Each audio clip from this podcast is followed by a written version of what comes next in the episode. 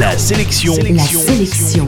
Comics. Comics. Salut, c'est Matt, l'animateur qui lit l'avenir dans les comics. Et aujourd'hui, la sélection comics, c'est justement un gros focus sur les sorties marquantes de ce mois d'avril. Alors, en avril, il faut le savoir, c'est les indés qui sont à l'honneur.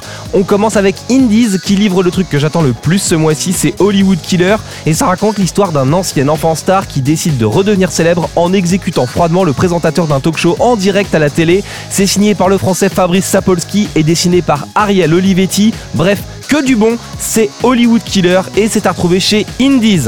Une fois n'est pas coutume, chez Glénat on trouve deux sorties comiques ce mois-ci. La première c'est Superstar du duo Kurt Busiek et Stuart Timonem, c'est probablement très bien. L'autre sortie chez Glénat c'est Danger Girl Revolver et sa bande d'espionnes punchy et bien roulée. C'est du Charlie's Angels en BD, on en reparle très vite dans la chronique.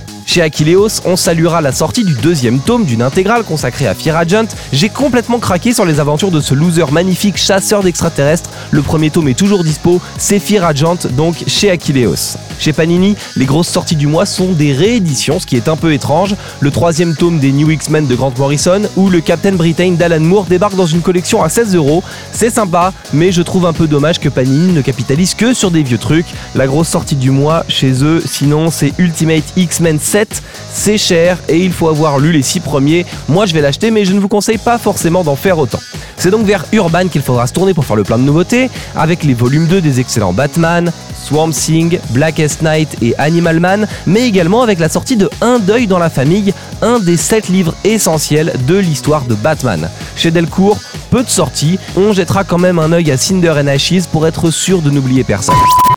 La sélection comics, c'est votre nouveau rendez-vous quotidien avec les comics. Pour plus d'infos, www.laselectioncomics.fr